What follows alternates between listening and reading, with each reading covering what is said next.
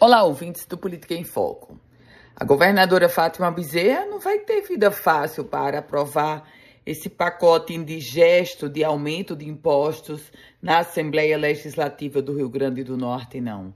O primeiro impasse, o primeiro grande obstáculo já surgiu e foi exatamente no Colégio de Líderes, onde a governadora queria o projeto com dispensa de tramitação, portanto, regime de urgência, e o Colégio de Líderes disse: nananina, não, o projeto vai tramitar normalmente nas comissões.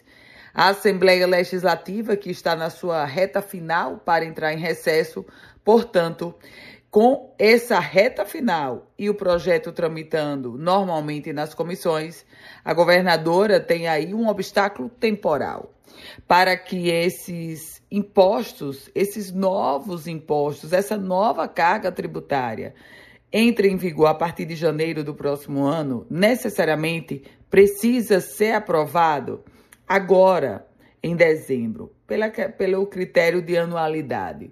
Nesse contexto, é saber se é um teste de fogo para articulação política do governo do Estado tentar ou buscar essa tramitação ainda este ano. Aliás, buscar a tramitação e a aprovação ainda este ano. Da parte da classe empresarial, da chamada classe produtiva, a reação não foi nenhuma surpresa. Todas as entidades emitiram notas criticando o projeto da governadora Fátima Bezerra, que aumenta de 18% para 20% a carga tributária prevista para 2023.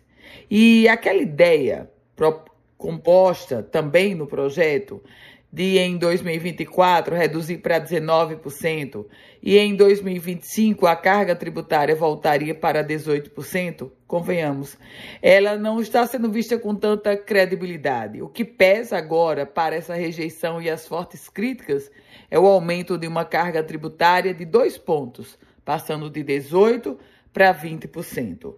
Teste de fogo da bancada governista. Será que vai conseguir aprovar ainda esse ano na Assembleia? Vamos ver. Eu volto com outras informações aqui no Política em Foco com Ana Ruth Dantas.